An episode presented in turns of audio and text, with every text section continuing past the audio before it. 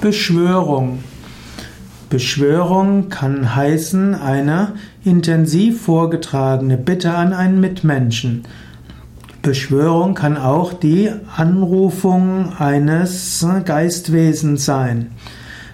man kann einen Menschen beschwören, bitte gib mir doch das oder bitte gib mir noch eine Chance.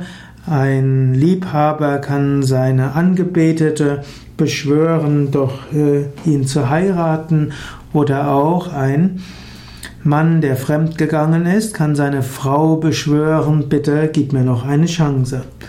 Beschwörung kann aber auch heißen, das Anrufen von Geistwesen durch rituelle Formeln. Im Yoga geben wir uns nicht ab mit Beschwörungen von irgendwelchen Geistwesen. Wir wenden uns direkt an Gott oder an die großen Meister und wir wollen uns diese auch nicht nutzbar machen, dienstbar machen, sondern wir wollen an, wir wollen darum bitten, dass wir Führung bekommen. Wir wollen Gutes tun. Eine andere Wort, andere Bezeichnung für Beschwörung ist auch Evokation.